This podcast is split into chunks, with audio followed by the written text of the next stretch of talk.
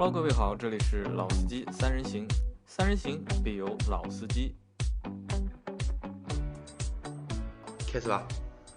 大家好，欢迎来到老司机三人行。呃，我是阿 Q。上次我们做了两期节目嘛，都是聊聊日系的三强。然后呢，我们有一些小伙伴在微信当中跟我们指出，我们漏了好几个品牌。那么这一期呢，我也邀请到上次节目的嘉宾小潘以及我们的老朋友老倪，我们一起聊一聊，把这个话题给聊下去。因为有我们的网友说呢，我们漏了像马自达啊、铃木啊、三菱啊等等一些品牌。呃，上期节目其实我们说的是一个大方向，那么这一期我们就详细来说一说这一些相对来说比较小众的一些品牌。OK，呃，我们先从马自达开始开始说吧，因为我们的马自达呢，我记得没错，带着运动基因的马自达，对，应该来说是日本的宝马，日本的宝马，因为我记得没错的时候，在嗯马自达六刚刚合资的时候，呃，就打出过这样的一个宣言，就是操控操控不会输于 E 四六的宝马，因为它是台前驱车嘛，前驱宝马。那么马六呢，那个时候已经是合资了。其实马自达再早之前有一台车很漂亮，很漂亮，我到现在还有那个车照片。我以前邻居有过一台车叫马自达九二九，嗯，这个我有印象老倪有印象吧？啊，绝对有印象，好大的一台车，好扁的一台车，三点零的车，无框的玻璃，然后又是自动挡，内饰真的感觉那个时候感觉很奢华。嗯，那个车坐在里面的感觉就像开跑车，贴着地皮的感觉，很低很低。九二九好像那个时候竞争对手是像德国的五系啊、E 级这种车，好像之后就很大再也没有过这种尺寸的马自达轿车了。对对对对对，是的，我记得这个后来就没有这是个老东西了，但是对很很漂亮，我觉得是很漂亮。原装进口车真的很漂亮。如嗯果说有朋友有兴趣，可以网上搜一下，真的是，呃，我觉得啊，比现在的阿特兹还要有味道。嗯，是的，说了九二九，说进口的，我们从合资的开始聊起啊。我记得没错的话，第一代马六，呃，就是第一台中国的马六应该是零三年进口的版本，之后开始和一汽做合资。上市之初的话，应该是二点三的排量，只有二点三的，对对然后只有什么豪华版，配置都很高，真皮座椅、天窗都有。嗯然后就像我刚刚说的，那个时候打出了一个旗号，就是我是轿跑。你们还有没有印象？呃，的确，就是马六的话，我是有有有印象的，因为我记得那年，如果说是一三年，那可能是啊是零四年的话，应该是在车展上，对零四年。我见到见到这辆车，第一次坐进这辆车的感觉就是哇，感觉和其他的车坐上去的感觉不一样，就是说很运动，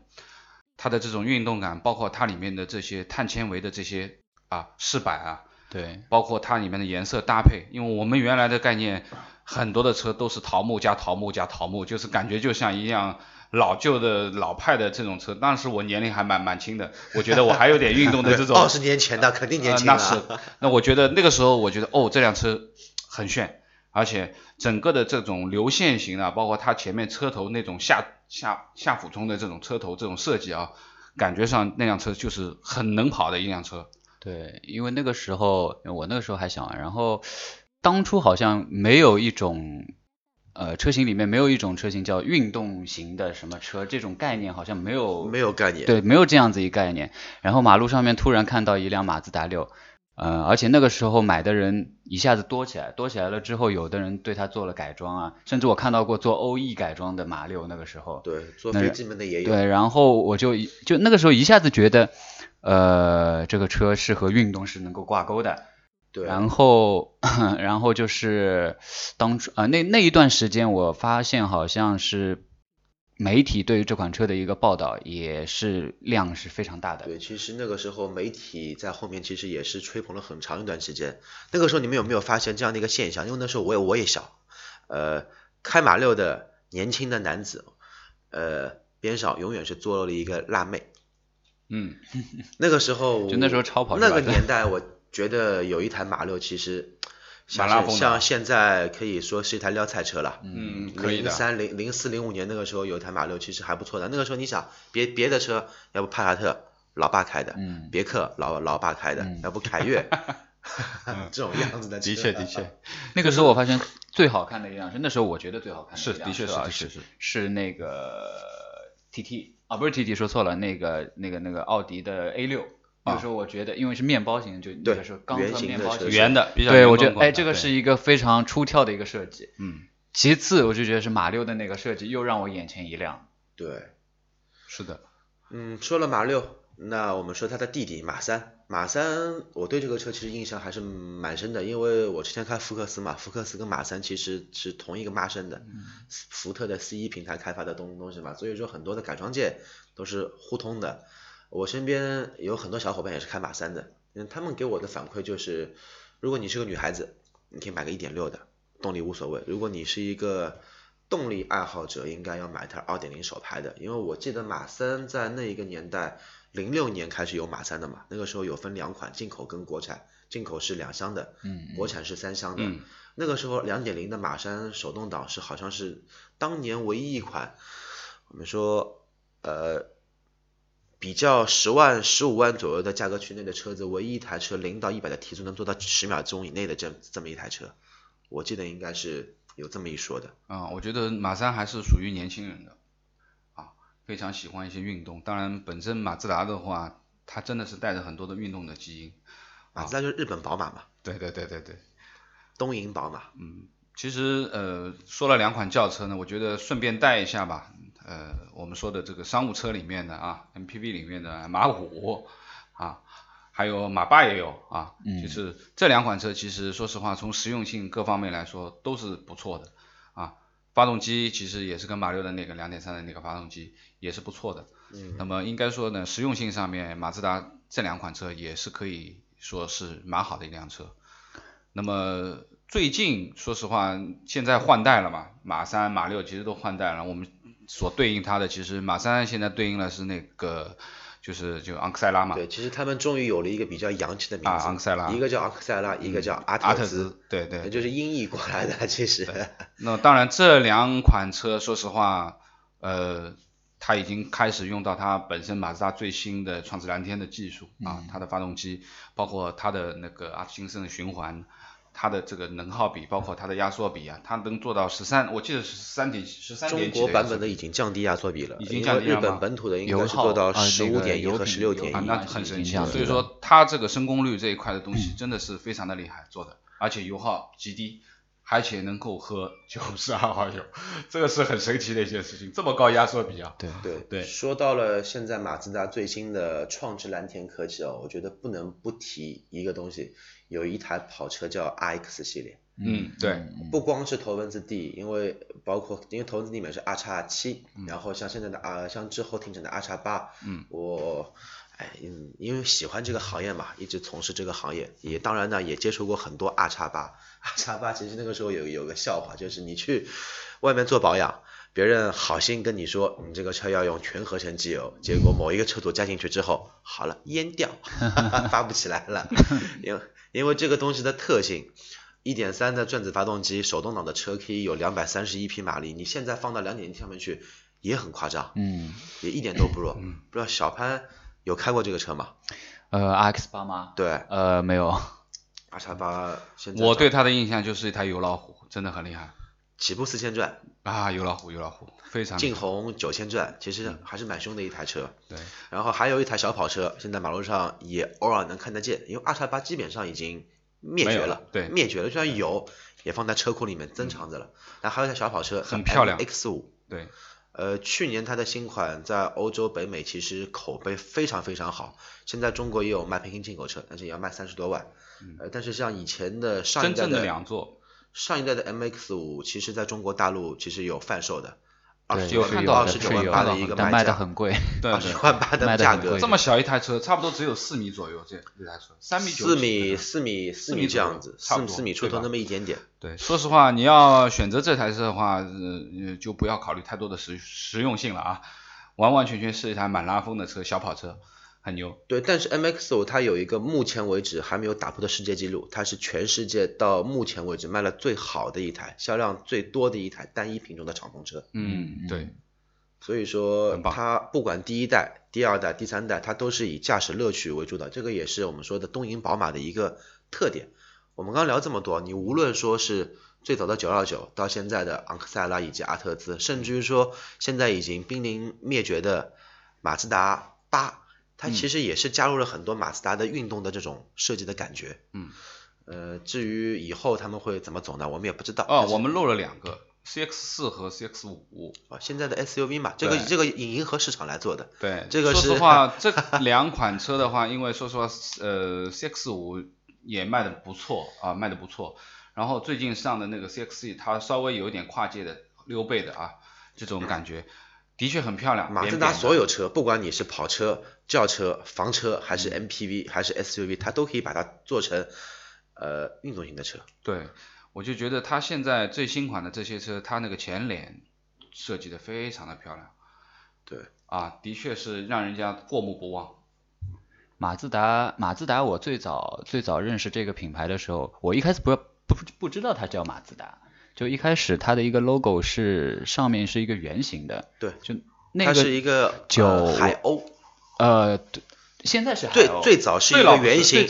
像一个棒棒糖一样，像一个外星人的一个头一样。那个时候就是这样。对对对对，那那个时候是几几年？九七九八年的时候，在马路上看到 logo 是那样子的一个，觉得哎，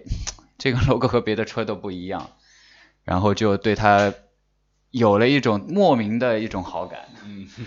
然后开始认识这个车型的时候，是到了老款的马三。那个时候开过开过一次，就是手动挡的以前老老款的马马三，就觉得那个车的一个做呃，就它在做驾驶这一方面做的是相当相当的紧凑的一款车型。呃，前一段时间不久，我是去试驾了那个阿特兹和昂克赛拉，嗯，但是我我觉得啊，就是同样是创驰蓝天的这一代的产品，嗯，阿特兹做的要比昂克赛拉要好。就完全感觉是不同厂家调教出来，就呃那个其实是不同厂家，一个是长安马自达，一个是一汽马自达，就就就感觉是完全不同的两个调教的一个东西。嗯，阿特兹是辆好车，对阿特兹非常好，的性能绝对是一辆好车啊。当然就是马自达，我觉得也不是说没有缺点，我觉得它的隔音还是稍微差了一点，可能它还运动还漏风，还漏风。你想东瀛宝马，我们叫东瀛宝马，东瀛宝马这么运动，连马自达八都要设计成运动风格的车型，它怎么会隔音会好呢？你要让它切弯可以，但是你要让它噪音低一点的话，估计就不要去想马自达这件事情了啊。基本上，对对对。啊，当然，它也，他们现在也这些新款的车也逐步逐步在做改善，啊，相信可能会越来越好吧。对，其实马自达这两年还是卖的非常有趋势，有有回暖，其实卖的还是不错的。对。马自达，我们告一段落，我们说一下另外一台世界的小车，小车世界的小小车世界的小车之王，Suzuki 铃木。嗯，铃木，铃木其实在中国很有渊源了，它是除了富康、普桑之外第三大神车。你想那个时候我查了很多资料，铃木奥拓不光长安在做，江南奥拓，什么什么奥拓，对对，大概全中国那个时候大概有将近十家人家都在做奥拓。对。国民国民小车，国民小车，对，就像现在高仿的 iPhone 一样，国内都有。国内有车的那一批，一开始有车那一批人，可能都接触过铃木这个牌子。是的，而且铃木的印象在那个时候口碑就开始建立起来，因为真的说是很，你谈不上精致，但是它的每一寸设计都有它的巧妙之处，而且非常实用。因为我我是铃木的车主嘛，因为我。之前开过一台铃木的雨燕，当然是第一批的那个纪念版的。那我就觉得，第一，我觉得铃木的机子发动机非常的稳定，没有任何的问题。这台发动机到我朋友手上现在已经十年了，都没有出过问题。除了日常的去换换高压包啊，换换火花塞啊，换换这些东西，基本没有什么问题。它的耐用性，这个小铃木真的是很很牛叉，的的确确。当然就是说我们说的这个小排量的。小微车的这个鼻祖，或者说是小车之王，这个奥拓当然是已经神车了。其实还有一个呃，日本叫应该是叫沃克还是叫沃根，它就是中国的北斗星。嗯，其实这个车我在买 F 零的时候就想买北斗星的。蛮好的，北斗星。很好的发动机，K 幺 Speed 的发动机，在当年还是原装进口的。对，很牛。拉线的油门。对我印象很深，这个车发动机一点一点四的自然吸气马力有一百多匹，然后同年份的 Polo 只有八十几匹。然后提速比一点的 Polo 还要快，很能装东西的那辆小车，非常能装东西。我有试过，我前两天马路上还看到一辆，小伙伴一米九，两百斤多的身材，坐四个人没有任何问题，就除了可能说你感觉上面比较比较松散，因为毕竟价格在那边放着。然后像同样的神车现在已经灭绝了，那个时候的浪迪，啊，浪迪是载货量也很好，那辆车。浪最主要我的印象，因为我有一个朋友，他自己公司因为做服装的，他有一台小的浪迪的送货车嘛。嗯，前面讲到的就是说，它唯一好的就是自动挡，对，它是出自的，而且浪迪在当时是全中国，而且应该说是微客里面唯一一台有四驱版本的小微面。这个因为这台车我到现在为止身边有几个小伙伴还想去收一台浪迪的四驱手动挡或者自动挡，但是真的那那批车好像据我所知大概就一千来台车，人家浪 都不肯卖浪迪出来。在北海道那一带，呃，保有量还是挺高的。嗯、一一方面是他在日本的一个一个名字叫有一款同款的，嗯，我我我不记得了，但我觉得就是说小车里面浪迪的，因为我自己也坐过那辆车，原来我都不知道它叫浪迪，而且浪迪的人机互动做得很好，因为浪迪的变速箱排挡杆是在仪表台上面的，所以说它中间的通道是对对对，很大的一块。对对对对对，没错，而且它是微面里面那个是，因为中国的微面很奇怪，它都是二加连排座加座，连排座加座，它是二加二加三的这样的一个布置，所以说空间利用率真的很大。嗯，对，然后还有什么？还有那个挺可惜的。呃，我记得哦，我朋友还有一辆 S X 四啊，这辆车我觉得也是卖的蛮好的，铃木里面相对来说它还是属于跨界的这个感觉啊。重庆的出租车，啊 对对对对，这辆车说实话，呃，也是耐用性，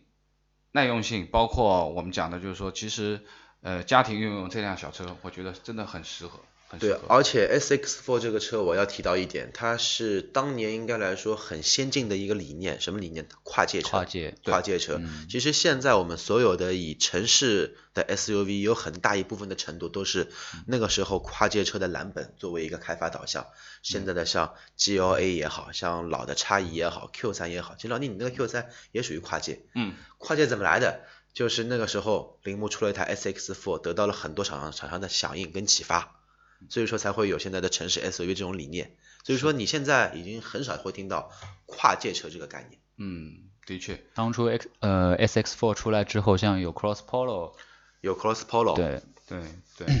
然后我觉得就是国产的，我们说的小铃木，我们聊的蛮多了。其实，呃，铃木进口其实还是有几辆神车的啊。我觉得就是因为我自己开过，包括我去自己去四川啊，去稻城啊，我们就开了一辆小吉姆尼。对，但是我打断一下，我们忘了一个真正的神车雨燕。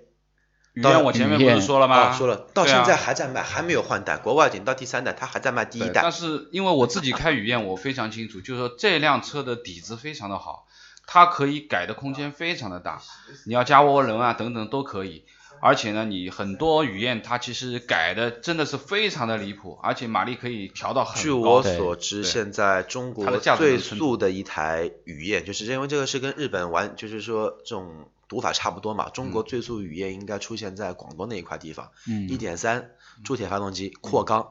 现在基本上轮轮上应该是一千匹，一，千匹，零到四百米，我记得应该是七秒多。对对对。很离谱因。为像现在很多人去玩赛道嘛，那呃赛道成本很高，你拿一台 PT 去跑赛道和拿一台雨燕赛化之后跑赛道，嗯其实雨燕的驾驶感觉或许会更好，对然后成本又更低，在乐趣会更高。在在日本的话，雨燕本身就有它的运动版本嘛，高高性的那个 Swift 版本 Sport Sport 对版，本。在本田在本田的 GK 五没出来前，其实雨燕其实就是一个赛道神车。嗯，嗯，我当时选这辆小车的时候也是呃想改的。想改，对，下面我们再说进口的，进口的我印象里面啊，吉姆尼对、超维，还有一个中国人很不喜欢的名字叫凯泽西。其实一个一个说吧，吉姆尼呢，应该说硬派越野车，完全是硬派越野车的小车的典范。我觉得它的通过性啊，我记得很清楚，就是我那年去四川的时候，翻折德山的时候遇到大雨，完全这个路就是像你在山路上面就像汪洋大海这样，然后很多的车都陷在里面动不了。那我这边的这辆吉姆尼的话，基本上只是刮了一个高速四驱一挂很高的一个泥堆的坑，嗯，甚至于看上去都比你轮子都大的一个大土堆，泥泥堆的坑，泥泞的很的，跟蹬一下就过去了，一点隔楞都没有。而且它本身车子很小，轴距很短的，它的通过性啊非常的好。那么它一款之后的刚性又更对对对对对，就是你真的是呃可以这样讲吧，就是呃牧马人能到的地方它都能到，我可以这样牧马人不能到地方，它也也能到，因为它车小，它轻对它。轻。一点三的发动机马力是不是特别的大？但是扭矩啊什么，对于它的车重来说已经是绝对 OK 的了。对对，那么另外一台就是我们说纯进口的超级维特拉啊，不是我们现在国产的这台维特拉啊，我们谈的是进口的日本的维特拉。超维我记得国内的版本其实一共就分四个，它分短轴跟长轴，短轴是三门版本，长轴是五门版本，然后各有首播和五四速的自播分两种。然后超维其实因为那个车我其实